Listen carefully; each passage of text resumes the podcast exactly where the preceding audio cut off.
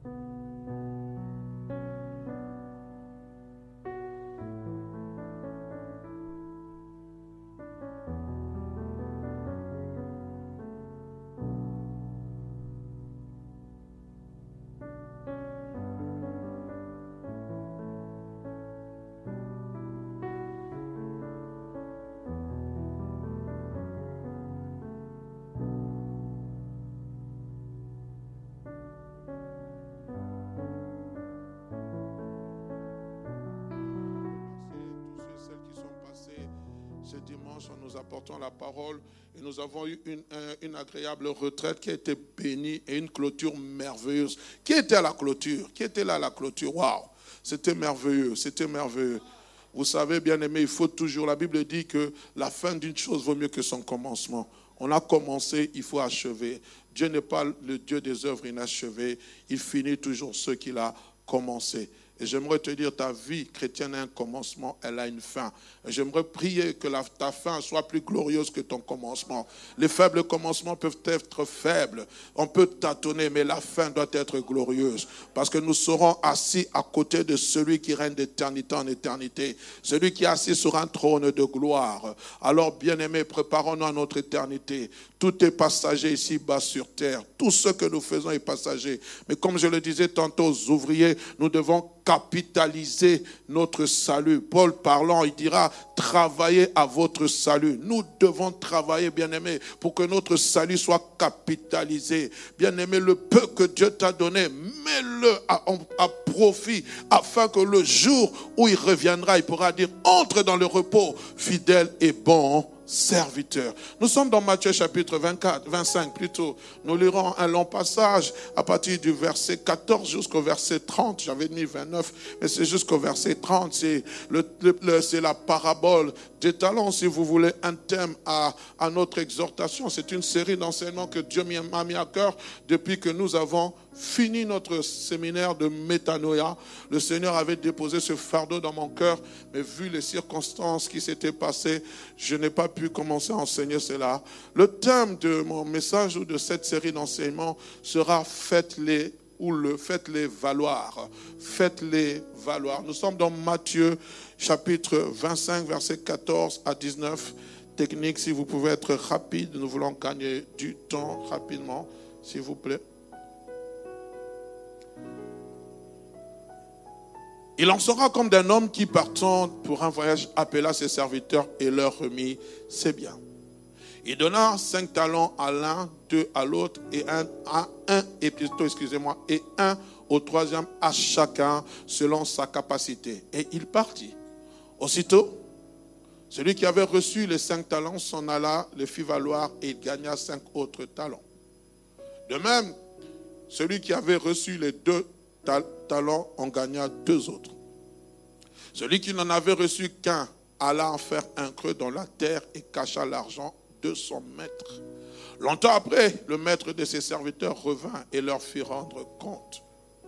Celui qui avait reçu les cinq talents s'approcha, en apporta cinq autres talents et dit, Seigneur, tu m'as remis cinq talents, voici j'en ai gagné cinq autres.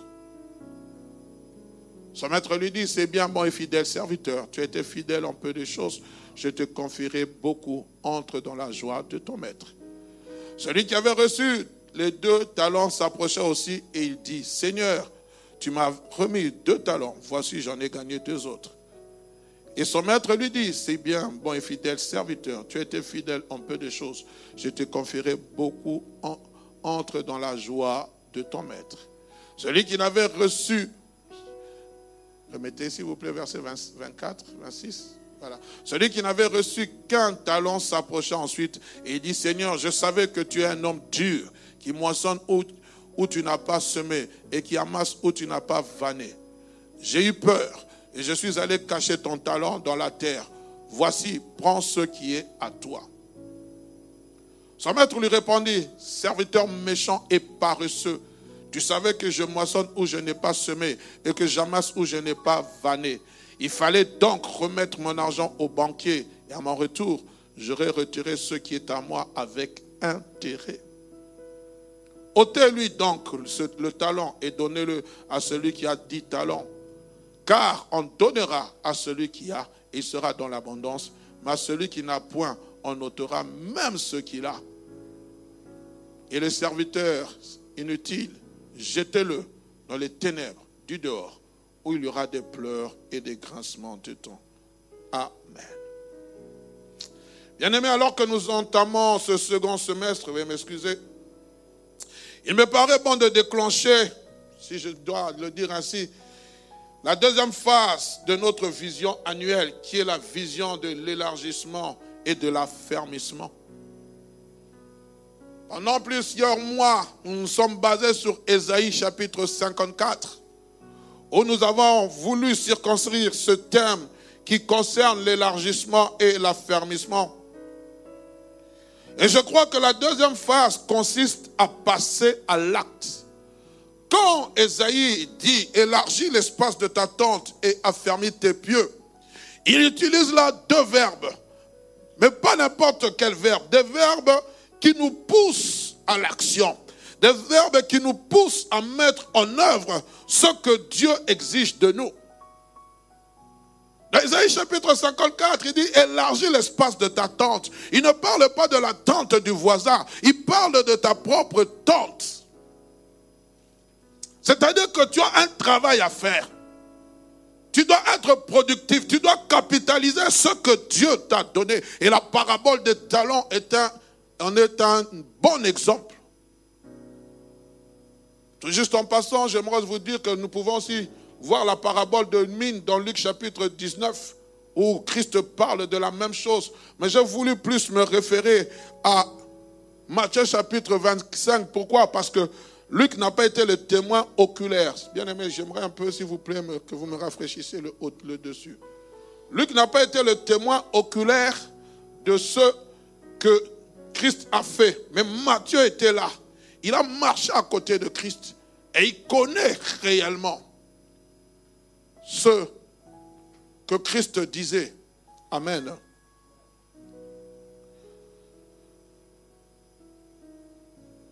Dieu exige que nous puissions mettre en œuvre ce qu'il nous a confié. Et comme je l'ai dit, le thème de mon message, c'est faites-le ou faites-les valoir. Pourquoi le? Parce qu'on a remis un talent au troisième. Au premier, on en a donné cinq. Au deuxième, on en a donné. On l'a donné aussi un des trois, deux talents. Chacun a fait valoir son talent, sauf le premier. Nous allons le voir les, mois, les, jeudi, les dimanches qui viennent. Mais valoir veut dire quoi? Valoir veut dire simplement capitaliser. Valoir veut dire fructifier.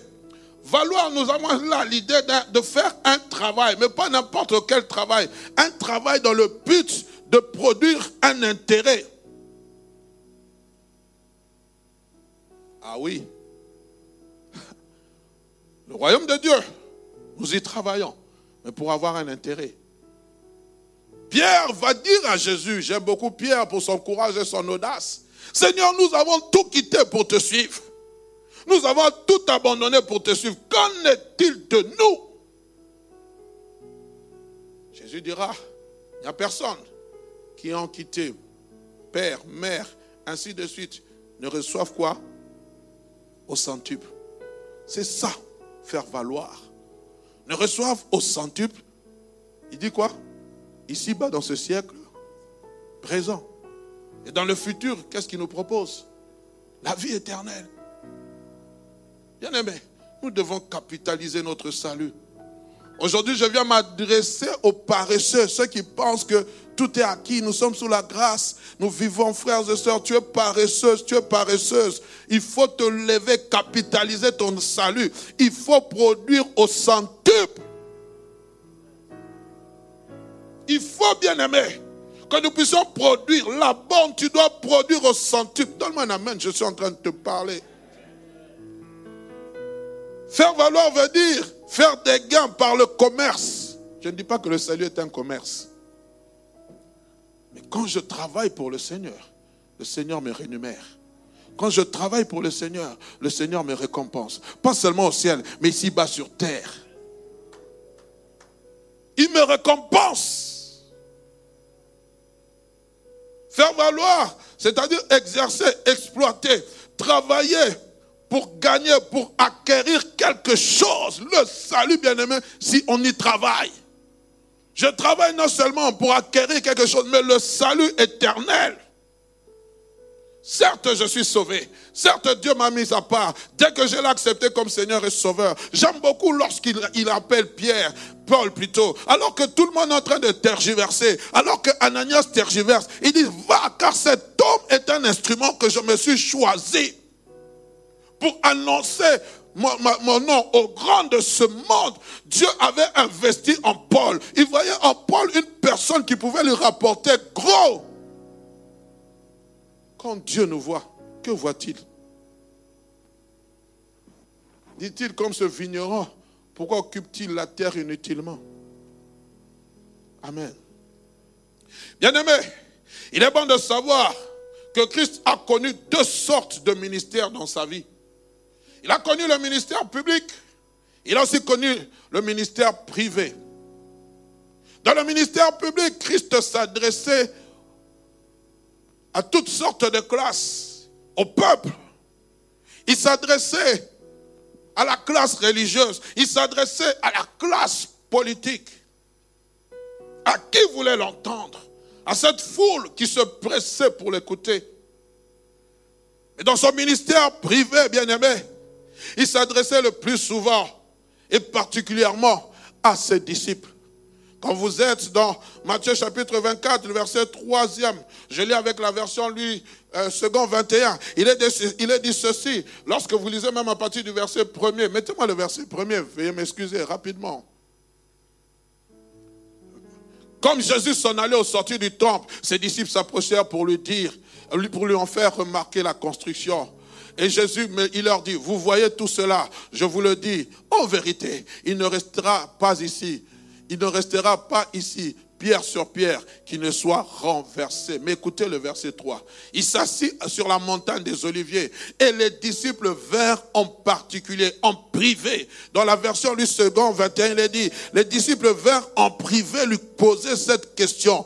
Dis-nous quand cela arrivera-t-il et quel en sera le signe de ton retour et de la fin du monde en privé. Et quand vous lisez les épîtres, les évangiles plutôt, vous allez voir, surtout dans les livres de Jean, à partir du verset chapitre 13, quand Jésus-Christ commence à dire que vos cœurs ne se troublent pas, croyez en moi et croyez au, Père. Je m'en vais vous préparer. Là, Christ entre dans son ministère privé où il est en train de préparer les disciples à son départ, où il est en train de leur donner certaines instructions importante. Oh bien-aimé, je prie que ce Dieu que tu sers, bien qu'il parle en, public, qu'il puisse aussi te parler en privé, où il te donne des détails que les autres ne connaissent pas, où il t'apporte des révélations que les autres ne connaissent pas, où il est en train de te parler seul à seul, où tu es dans le secret, dans le creux de, de sa main, où tu es en train d'entendre ses paroles bien-aimées, où tu quittes la foule parce qu'il y a des détails qui manquent à ce que Dieu a en public. La prophétie, c'est en public. Elle peut te concerner, mais il faut que tu entres, Seigneur, sur J'aimerais que tu me parles. Tu as dit ceci à ta servante. Tu as dit ceci à ton serviteur. Mais j'aimerais, Seigneur, maintenant que tu me donnes le détail. Bien aimé, l'arche de l'alliance n'avait pas été construite en public, bien qu'elle ait été construite en public, mais les détails c'était en privé. Moïse, il a dit à Moïse, monte à la montagne, monte sur la montagne, monte, il faut que je te parle. Bien aimé, il faut que tu aies une montagne de rencontre avec ton Dieu Dieu doit te parler. Nous avons jeûné pendant cinq jours. C'était en public. Mais il fallait aussi que tu aies un endroit privé où Dieu doit te donner des instructions. Et une personne qui était en retraite et qui avait son endroit privé, alors Dieu aussi l'a parlé. Tu ne peux pas entrer dans la présence de Dieu pendant cinq jours et sortir de la même façon. Si nous sortons de la même façon, Église, il y a un problème. Nous devons nous poser la question. Et c'est dans ce cadre-là que Christ va prendre ses disciples pour leur mettre en garde par rapport aux événements qui précèdent sa venue. Il dit ne soyez pas distraits, ne soyez pas ignorants. Lisez Matthieu chapitre 24. Il donne le signe prémonitoire de sa venue. Vous entendrez parler de guerre et de bruit de guerre. Il y aura la famine. une nation s'élèvera contre une autre nation. Et lorsque les gens diront paix, c'est alors que la ruine soudaine viendra les surprendre. Nous devons nous préparer au retour de Christ. Tout ce qui se passe aujourd'hui, où on est en train de légaliser certaines choses. Hier, on en avait honte. Oh, bien-aimé, je l'ai vu aujourd'hui comment on a, je sais même pas cet abattage médiatique sur ce pauvre joueur qui avait refusé de porter un maillot. On en a parlé pendant des semaines. On en a parlé, mais il y a quelques années, c'était des choses pour lesquelles on se cachait. Le monde arrive à la fin, bien-aimé. Et Dieu se cherche des hommes et des femmes qui ne fléchissent point le genou devant Baal, qui disent, moi, je ne fléchirai pas le genou. Oui, on vous fera la guerre, mais on ne vous vaincra pas. Oui, nous serons persécutés parce que nous ne pensons pas comme eux, parce que nous n'embrasons pas les mêmes convictions humanisme comme eux. Ce n'est pas que nous ne les aimons pas, mais c'est que ma conviction m'interdit de fléchir le genou devant Baal. Baal veut entrer dans l'église. Baal entre dans l'église. Baal veut secouer l'église. Mais Dieu cherche des hommes. Il a dit à Élie, je me suis réservé 7000 hommes qui n'ont point fléchi dans leurs genoux, leur bouche n'ont point baisé Baal. Et donc même, Paul rajoute, dans cette génération, il y a un reste fidèle. Si tu es fidèle, tu me donnes un amen de gloire.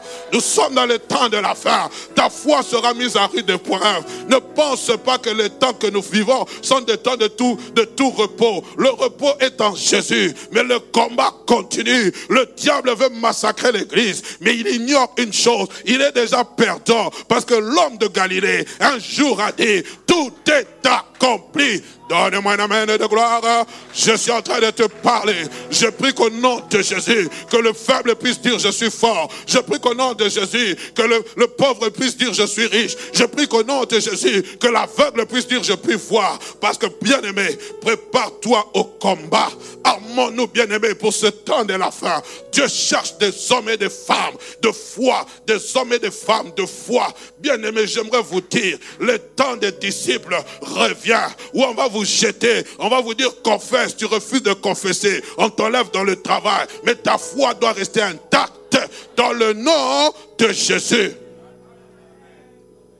Que le Seigneur nous fasse grâce, qu'il protège son Église.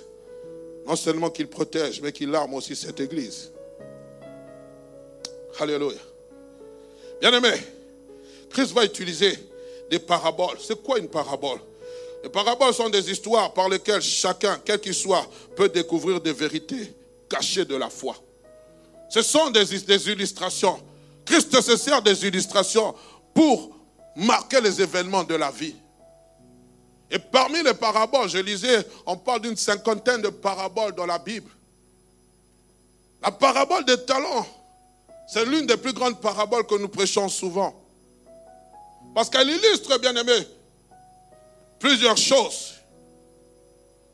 Et la parabole des talents est caractérisée par trois choses que j'ai pu retenir. La première des choses, veuillez m'excuser.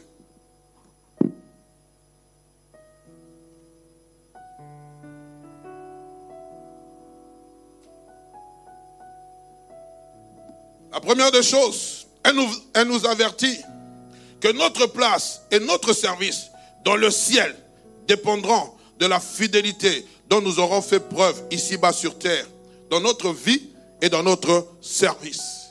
Je répète, notre place et notre service dans le ciel dépendront, bien aimés, de la manière dont nous nous sommes conduits, bien aimés, ici-bas sur terre. Quel service nous avons rendu au Seigneur? Nous serons couronnés par rapport au service que nous faisons. Beaucoup de gens pensent que c'est, oh, je suis sauvé, frère. Il y a des places. Christ a dit, je m'en vais vous préparer des places. Il y aura les pourtours, il y aura la tribune d'honneur. Moi, je n'ai pas envie d'être au pourtour. Moi, j'ai envie d'être dans la tribune d'honneur. Vous pensez quoi? Quand vous êtes au pourtour, vous ne voyez pas bien. Mais quand vous êtes dans la tribune d'honneur, oh non, je serai seulement là. Frère, il y a des places. Il y a, dis à ton voisin, il y a, il y a des places. Quelle place auras-tu? Ceux qui sont là-bas derrière, est-ce que vous me voyez bien? Mais ceux qui sont ici, Ils voient les moindres détails. Tous les moindres détails, ils voient. Il y a des places. Tu seras récompensé sur base de ta fidélité, de ton service. Hé, pasteur, c'est ainsi j'ai envie de me reposer. Eh, tu entres en chômage? Vous savez, quand on entre en chômage, on n'est plus rémunéré. On passe dans quoi? On n'est plus rémunéré. Moi, je suis étonné, j'ai envie de me reposer, j'ai beaucoup travaillé. Eh? Repose-toi. Le compteur ne tourne plus, il est aussi marqué stop, pause. L'autre qui est en train de travailler, qui était à 5, il en a 10. Toi, tu restes avec 1. Parce que tu veux te reposer. Même dans le travail que nous faisons, le travail séculier, le repos, on vous dit, vous avez 10 jours de vacances par rapport à votre degré d'ancienneté. Plus vous êtes ancien, plus les jours de repos augmentent. Papa David Géman, c'est la loi du travail, non? On appelle ça quoi? La Convention internationale du travail.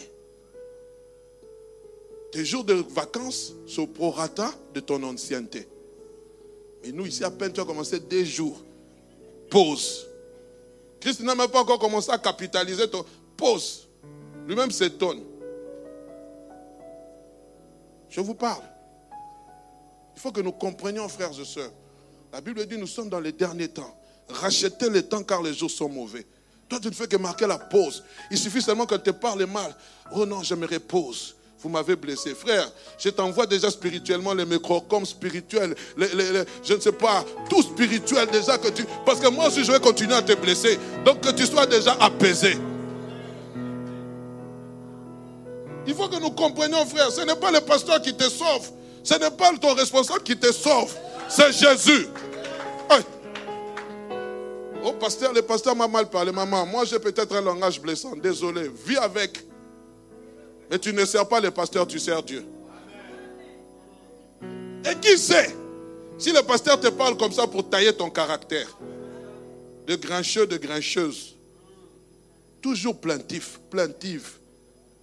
Chez toi, les actions de grâce ne sont jamais là. C'est toujours le murmure. Que Dieu nous aide. Je prie que tu passes des murmures aux actions de grâce.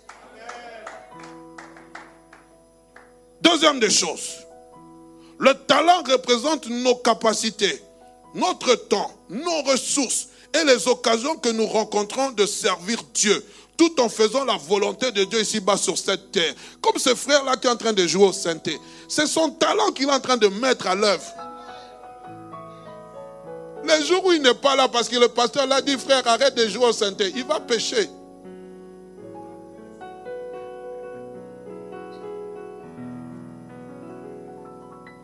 Les amis, servir Dieu, c'est un honneur. Servir Dieu, c'est un privilège. Si nous sommes contents de servir les gens de ce monde, si nous sommes, oh frère, oh, je, travaille pour le président de la République, tu es fier. Mais tu travailles pour le roi des rois, celui qui n'a ni commencement ni fin. Tu n'es même pas fier. Oh, je suis conseiller spécial en matière de sécurité. Là, tu es fier. Je travaille pour celui qui me rémunère pour la vie éternelle. Parce qu'il suffit que mon chef se réveille du pied gauche. C'est du pied gauche ou du pied droit? Vous qui parlez français. Du pied gauche. Il te dit aujourd'hui, je n'ai pas envie de te voir. Il te donne une lettre de licenciement parce qu'il s'est chamaillé avec sa petite copine dont toi tu avais refusé de recevoir au bureau. Il vient maintenant, il te fait porter les chapeaux. Mise à pied, 15 jours. Jésus ne peut pas te mettre mise en pied.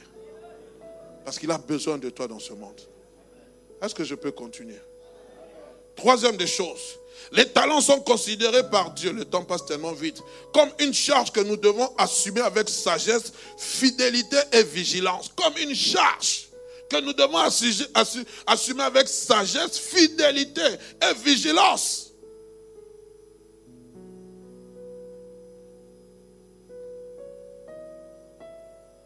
Et ceci jusqu'à l'arrivée l'époux. Il faut attendre sa venue, mettre à profit le temps qu'il nous a laissé employer cette activité, car notre responsabilité y est engagée. Je ne l'ai pas écrit. Mais quand vous êtes dans Luc, je pense, chapitre 18, On nous parle de celui qui veut construire une tour, s'assied d'abord, commence par réfléchir pour voir ce qu'il a de quoi la bâtir et l'achever. Quelquefois, nous ne nous asseyons pas, nous ne réfléchissons pas. Nous commençons à bâtir, mais nous restons, ça reste inachevé. Je viens d'un pays où j'ai vu beaucoup de maisons inachevées. Vous construisez des maisons à 4, 5 étages. Mais le budget que vous avez n'est pas conséquent pour finir ces, ces maisons-là. Et vous arrivez à la maison en train... Non, moi je viens de ce pays-là, où les gens aimaient les grandes maisons, mais n'ont pas l'argent. Construis-toi une petite maison, mais qui finisse. Ou lorsqu'on veut la finir par orgueil, on n'utilise pas les matériaux adaptés. J'ai vu une fois sur une vidéo une maison qui était en train de vaciller. On lui disait, sortez de la maison, sortez de la maison.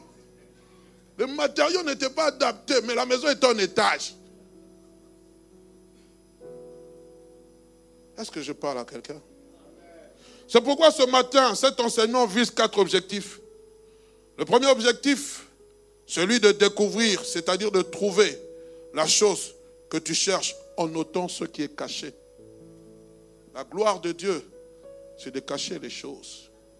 La gloire des rois, c'est de chercher les choses que Dieu a cachées. Si ton talent est caché, cherche-le à comprendre. Seigneur, qu'est-ce que tu attends de moi sur cette terre? Je veux être productif. Je ne veux pas, Seigneur, être improductif. Qu'est-ce que tu veux de moi? Lorsque tu découvres, la découverte plutôt ouvre de nouveaux horizons, ouvre toujours de nouveaux horizons. On ne peut pas découvrir sans avoir eu à chercher au préalable. Tu ne peux pas découvrir sans avoir vu, eu à chercher au préalable. C'est pour cela Matthieu chapitre 7, verset 7 à 8 nous dit ceci. Demandez et l'on vous donnera. Cherchez et vous trouverez. Frappez et l'on vous ouvrira. Car quiconque demande, reçoit. Celui qui cherche, trouve. Et l'on ouvre à celui qui frappe. Oh, pasteur, j'ai cherché. Tu dois trouver. Impossible. Si tu cherches réellement avec ton cœur, Dieu va se laisser trouver. Il va te donner les détails de ta vie. Il va te dire ce qu'il attend de toi. On est ensemble. Deuxième des choses, c'est celui de la conscientisation.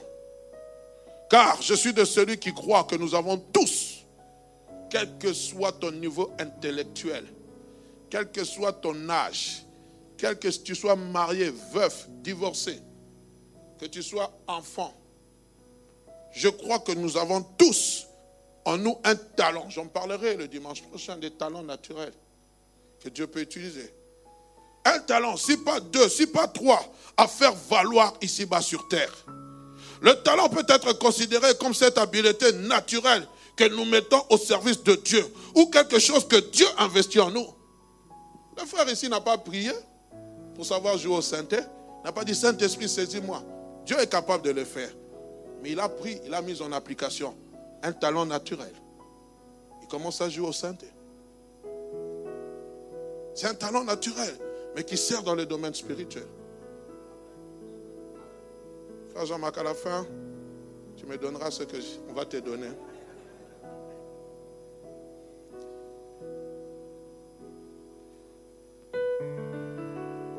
Un homme qui travaille sans tenir compte de l'investissement de Dieu, en lui, va sûrement rater sa destinée.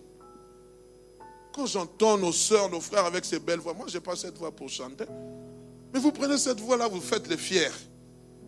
Oh non, aujourd'hui, je ne vais pas chanter. J'ai décidé que je ne chanterai pas. Eh! Papa, moi, je vais chanter à ta place. Jean-Baptiste a dit, race de vipères. Si vous pensez, Dieu peut susciter même des pierres tu penses que ta voix là, il y en a, d'autres.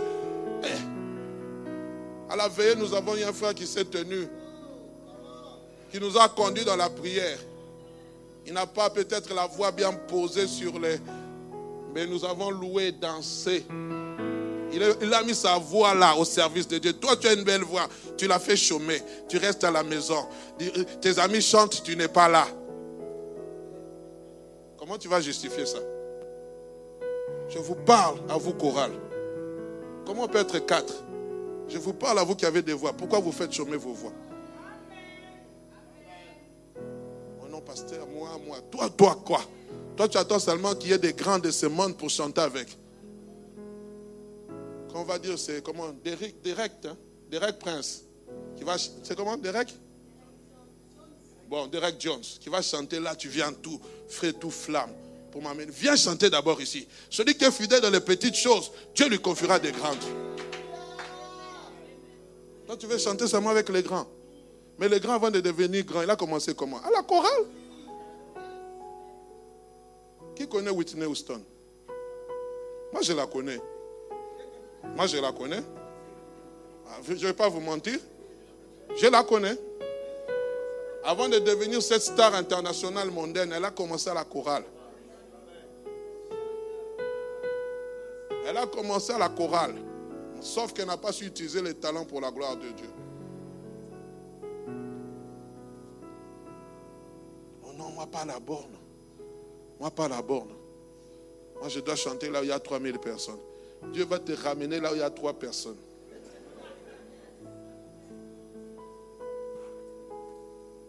Je vous parle, frère, parce que c'est Dieu qui m'a dit de vous parler. On peut rire, il faut que je vous parle. Troisième des choses, celui de la maximisation. C'est optimiser l'utilisation de ce que nous avons. Au verset 20 de Matthieu chapitre 25, il a dit, celui qui avait reçu cinq talents s'approcha en apportant cinq autres talents. Il a maximisé, optimisé ce que Dieu l'avait donné. Ce n'est pas parce que la chorale de la jeunesse chante que toi tu dois te reposer. Je suis contre ces choses. c'est une petite chorale, moi je ne peux pas venir montrer mes talents. Frère, il n'y a pas de petits, il n'y a pas de grands. Même moi je ne suis pas un grand prédicateur. Je suis un prédicateur de l'évangile. Paul n'est pas un grand prédicateur, il a été prédicateur de l'évangile. La grandeur, c'est nous qui nous, la donnons selon le monde. Parce que celui qui peut être grand devant le monde est petit devant Dieu. Et celui qui est petit devant le monde peut être grand, devant Dieu. Arrêtez de minimiser les, prochains. C'est qui qui va prêcher? Ah, ce n'est pas le pasteur Hugues. C'était, ah, pasteur, il ne prêche pas, donc moi je ne viens pas au culte. Ne venez pas par rapport au pasteur. Venez par rapport à l'amour que vous avez pour Dieu. Venez par rapport à l'amour que vous portez pour l'œuvre de Dieu. Venez par rapport à l'amour, à votre attachement pour l'œuvre de Dieu. Parce que l'homme que vous voyez ici peut disparaître un jour. Et Jésus-Christ doit être vu. Quatrième des choses. Je disais, les talents que Dieu a mis en, toi doivent être reconnus, appréciés, exploités. Et enfin, quatrième des choses, celui de savoir conserver ce que Dieu nous donne. Avoir la chose, c'est une chose, c'est une, autre chose. La conserver, en est une autre. Le problème, Dieu peut mettre à nous des talents, mais est-ce que nous les conservons? Parce qu'à la fin, il dit, fidèle et bon serviteur. Nous avons commencé par l'esprit, mais on peut finir par la chair.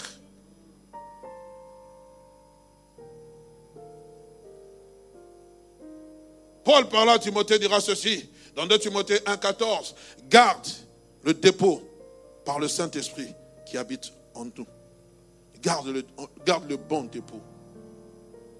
Bien-aimé, vous remarquerez qu'avec avec moi, que dans cette parabole, bien que Jésus-Christ parle de lui-même, il va utiliser la troisième personne du singulier. Il dira, et il en est d'un homme qui, part, qui part en voyage, appellera, il appellera ses serviteurs. J'aime beaucoup cela. Jésus-Christ se met à la place de cet homme. Il dit cet homme n'appelle pas n'importe qui. Dans la version originale, on dit il appela ses esclaves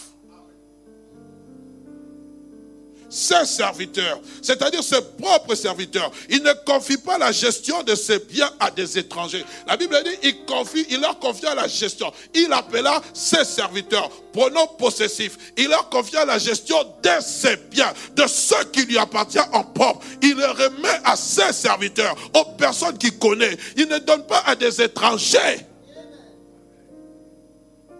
Il ne donne pas aux gens de dehors. Il donne, mais plutôt à ceux qu'il connaît.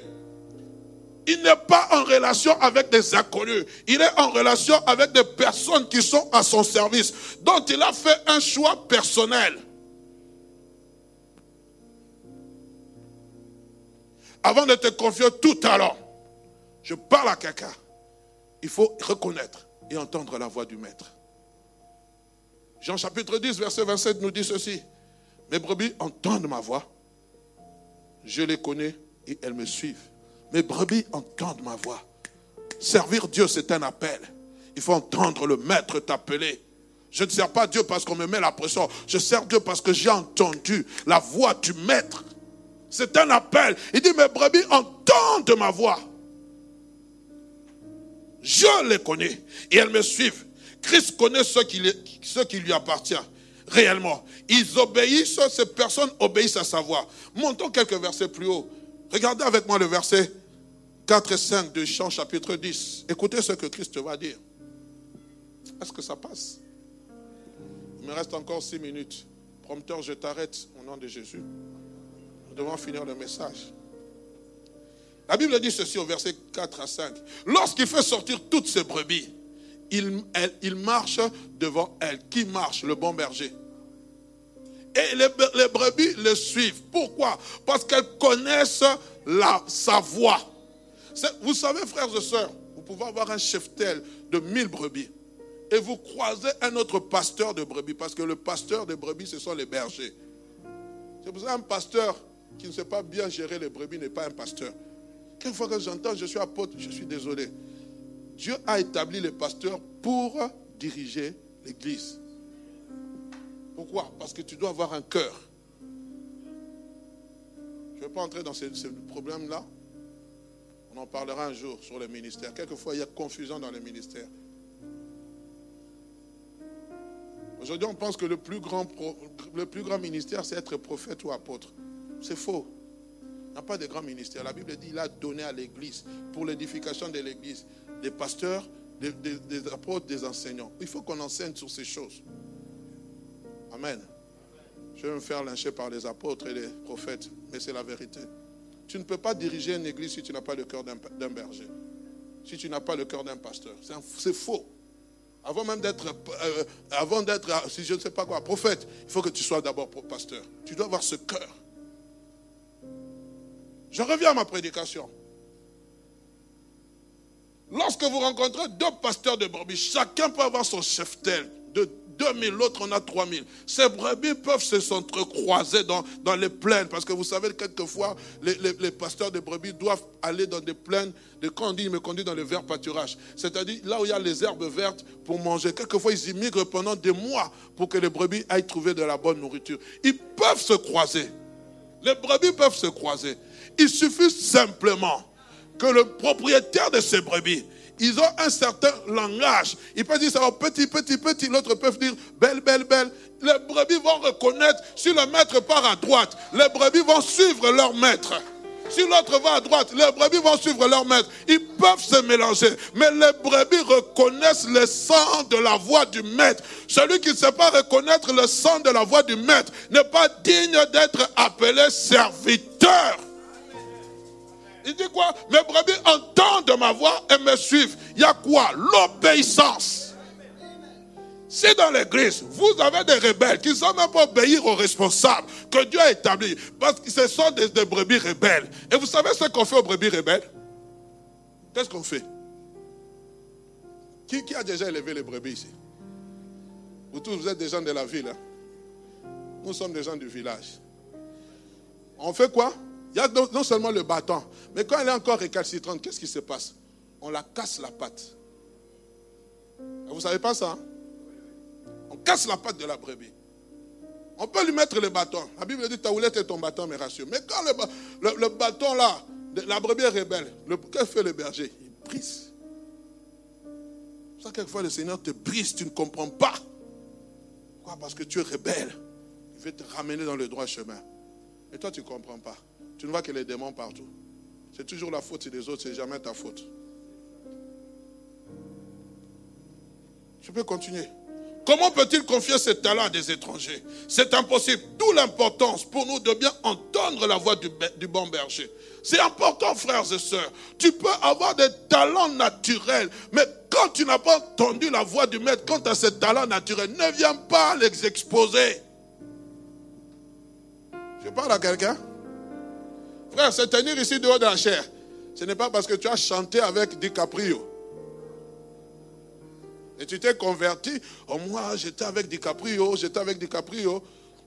Je donne un nom comme ça, ça m'est venu en tête. Alors tu te convertis directement, tu viens là, tu viens mettre tes talents parce que là-bas, quand tu chantais, on venait te mettre l'argent sur le front. Ici, là, les démons vont te fouetter. Hein. Prends le temps de prier. Moi, je suis contre ces musiciens qui se convertissent directement, on leur donne le micro. Pas brisé, la chair est en train de faire encore des effets. Ici, c'est un travail spirituel. Jean-Marc, tu as appris à jouer au synthé. Si tu ne pries pas, les démons vont te fouetter. Prends le temps de prier. Et vous pouvez venir comme ça, les doigts bloquent. Moi, je suis déjà monté du haut de la chair comme ça. La voix était partie. Hein. On était à Rodébec. Je voulais parler comme ça. heureusement que tout ce que nous faisons est spirituel, pas charnel. Amen. En second lieu, bien-aimé, tout serviteur de l'éternel est un choix de Dieu. Christ dit, ce n'est pas vous qui m'avez choisi, mais c'est moi qui vous ai choisi. C'est pour cela, bien-aimé, Christ nous donne un exemple en ce qui concerne le choix qu'il a fait sur certains de ses disciples, qui désignera plus tard comme apôtres. Nous sommes dans Marc chapitre 3, versets 13 à 15. Rapidement, la Bible dit ceci. Il monta sur la montagne, il appela ceux qu'il voulut. Ils vinrent auprès de lui. Il en établit douze pour les avoir avec lui et pour les envoyer prêcher avec le pouvoir de chasser les démons. Ici, nous voyons le choix réfléchi dans la prière. Il ne les a pas choisis à la légère. Oh, toi, tu es bien. Hein? Oh non, parce que lui, il donne bien la dîme, il faut qu'il soit à côté de moi. Frère, soeur, ne choisissez pas quelqu'un en fonction de ses avoirs. Je bénis grandement le Seigneur. Nous avons eu un père spirituel, le pasteur Jacques-André Verneau. Lui ne pouvait pas être corrompu par vos avoirs. Cela ne l'influença en rien. Vous avez vu la grosse dîme que j'ai donnée Frère, tu as donné la grosse dîme là, ce n'est pas pour moi. Les dîmes ici sont, notifiées. Quand vous venez avec la dîme, ne me donnez pas. Donnez ça au panier. Ne venez pas m'influencer. Si vous venez, je prie pour vous, j'appelle le secrétaire, notifiez la dîme que ça entre là-bas. Le jour où tu n'es pas là, que, tu n'es pas apporté ta dîme ou pas, frère, tu es enfant de Dieu. Si je dois te parler de ton péché, je te parle de ton péché. Ce n'est pas ta dîme qui va m'influencer. Et je prie que mon cœur reste intègre par rapport à ces choses. Oh non, pasteur, il faut bien les parler. Il nous aide beaucoup. Il vous aide en quoi? Il a besoin d'être sauvé. Il a besoin de connaître Jésus. Il a des femmes. Celui qui a des femmes ici, abandonne. Celui qui a une petite copine mariée, qu'il est marié, abandonne. Regarde-moi, je suis en train de te parler. Je suis en train de pécher, oh pasteur. Non, toi qui vis, qui n'est pas encore marié, régularise ta situation. Oh. C'est ça l'évangile. J'aimerais vous dire que Dieu est avec vous pendant que vous vivez dans le péché. Dieu n'aime pas le péché. Il aime le pécheur, mais il haït le péché. Et vous savez, la seule prière du pécheur que Dieu entend, c'est la prière de repentance. Pas les autres prières là. La dîme ne corrompt pas Dieu. L'offrande ne corrompt pas Dieu. Ça ne corrompt pas Dieu. Le fait que vous connaissiez l'adresse du pasteur, l'adresse même, même si vous avez amené des sacs de riz, ça ne vous amène pas au ciel. Est-ce que je parle à quelqu'un? Cette parole est dure. Qui peut l'entendre? Vous. Si vous êtes des serviteurs, vous allez rester. Dimanche prochain, je vous vois en ces lieux. Nous louons le Seigneur, nous glorifions Dieu en ces lieux. Rapidement.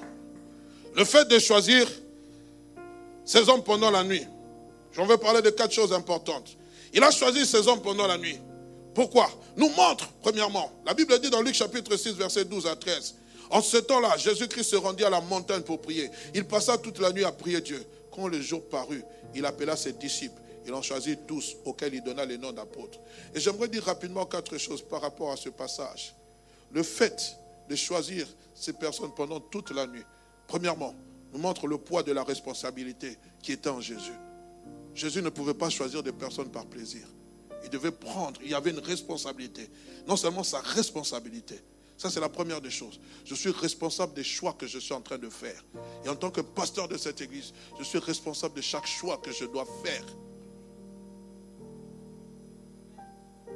Deuxième des choses, nous montre aussi le poids de la responsabilité qui plus tard deviendra celle des disciples qui sont devenus des apôtres. Non seulement Christ a une responsabilité, mais désormais ses apôtres ont une responsabilité. Pourquoi Dieu me choisit pas l'autre? Pose-toi la question. Pourquoi je dois chanter? Pourquoi je dois être à l'intercession? Pourquoi je dois faire le service de nettoyage? Pas mon voisin. C'est une responsabilité, bien aimé. Et quand nous ne connaissons pas le poids de la responsabilité, nous travaillons avec légèreté. Nous faisons les choses avec légèreté. Nous, voulons, nous travaillons comme nous, voulons, comme nous voulons. On est ensemble. La Bible dit ceci. Quand vous lisez ce passage, on dit ceci. Pour les avoir avec lui. On n'a pas dit et pour les envoyer ensuite. Quand vous êtes dans Marc chapitre 3, on dit il en choisit 12 pour les avoir d'abord avec lui. Il y a quoi? L'idée du coaching. L'idée de la formation. L'idée du coaching, l'idée de la formation. Il est fort dommage aujourd'hui dans nos églises que beaucoup refusent le coaching, beaucoup refusent la formation. Frère, ce que je suis, je le dois pasteur Jacques-André Vernon, aussi à l'apôtre Dalo. Parce que j'avais besoin d'un coaching. Moi, aujourd'hui, seulement, il suffit que tu aies lu seulement la Bible de, Matthieu jusqu'à Jacques. Hey! Oh non, Dieu a dit, l'Esprit de Dieu vous enseignera toutes choses. Tu montes, tu es en train de massacrer la Bible. Tu tues, tu ne connais même pas le Nouveau Testament, tu ne connais même pas le livre d'Apocalypse. Assieds-toi. Directement, l'église n'a que cinq personnes. Tu as un garde du corps. Tu as un trône. Mais il y a des églises comme ça. Est-ce que je parle à quelqu'un? Je ne vise personne. Hein. Amen. Et euh, ici, nous sommes en train de voir l'idée du coaching. Il est fort dommage de nos jours que cette notion disparaisse. C'est pour cela que nous avons peu de talents qui demeurent en nous, car nous nous engageons sans connaître le poids de la responsabilité. Troisième des choses. Cela nous demande aussi le degré de confiance de Christ envers ses élus, envers les disciples. Lorsque Christ te choisit, c'est-à-dire qu'il te fait confiance, totalement confiance. C'est-à-dire qu'il place sa confiance en toi. Et quatrièmement, cela aussi nous démontre le degré, aussi notre degré d'investissement, de sérieux, qui doit être le nôtre. Si Dieu nous fait confiance, nous devons être sérieux. Je ne peux pas travailler pour le Seigneur sans, sans un sérieux. Dieu me fait confiance. Il me, donne, il me donne un talent, petit soit-il. Mais je dois être sérieux. Je dois être sérieuse. Il est fort dommage de constater que nous, sommes en train de... Nous sommes comme cette personne à qui on a donné un talent. Ah, je sais que tu es dur. J'ai décidé de ne pas travailler parce que toi tu es dur. Je parlerai. Que Dieu nous aide. Je conclue en disant ceci. Jérémie chapitre 48, verset 10. Je ne voulais pas donner, bien aimé. La Bible dit ceci dans la Bible du semeur. Maudit soit celui qui fait l'œuvre de Dieu sans y mettre son cœur. Dans notre version, on dit Maudit soit celui qui fait l'œuvre de Dieu avec négligence, sans y mettre son cœur. Dans la version parole de vie, il est dit ceci. Qu'il soit maudit ceux qui manquent d'énergie en travaillant pour le Seigneur. Ce n'est pas moi, c'est la Bible qui le dit. Tu travailles pour le Seigneur, mais tu ne travailles pas avec l'énergie. Nous ne travaillons pas avec un cœur. Nous ne mettons pas le cœur à l'ouvrage. Ce n'est pas la bénédiction que nous récoltons, c'est la malédiction. Parce que Dieu dit, on notera à celui qui a pour donner à celui qui a plus. Dans quel camp faisons-nous partie?